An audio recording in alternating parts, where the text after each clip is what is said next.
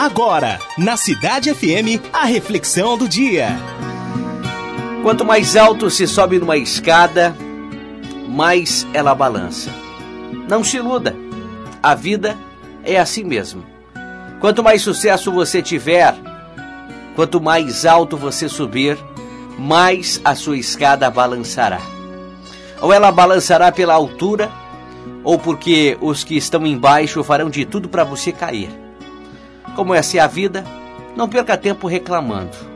Não adianta achar-se perseguido, injustiçado.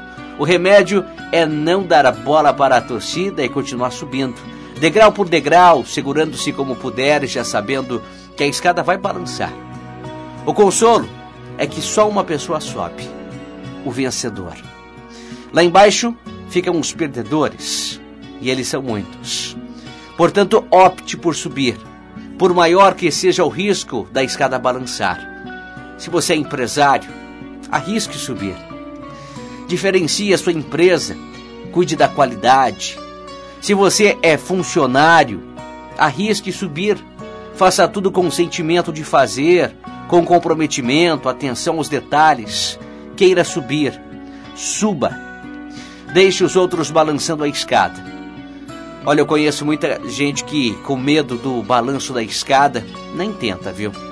São pessoas que temem o novo, ficam na mesmice, não arriscam ideias inovadoras, desistem mesmo antes de recomeçar. Não tentam buscar um novo cliente, um novo contrato, um novo fornecedor, porque acham que, antemão, que não serão recebidos, que não venderão, que não terão sucesso. Concordam para se manter seguros embaixo da escada. Subir na escada pode ser arriscado, é verdade. Mas lembre-se que toda grande obra é sempre aos olhos do mundo uma imprudência. Portanto, suba, pense nisso. Aonde é que você está?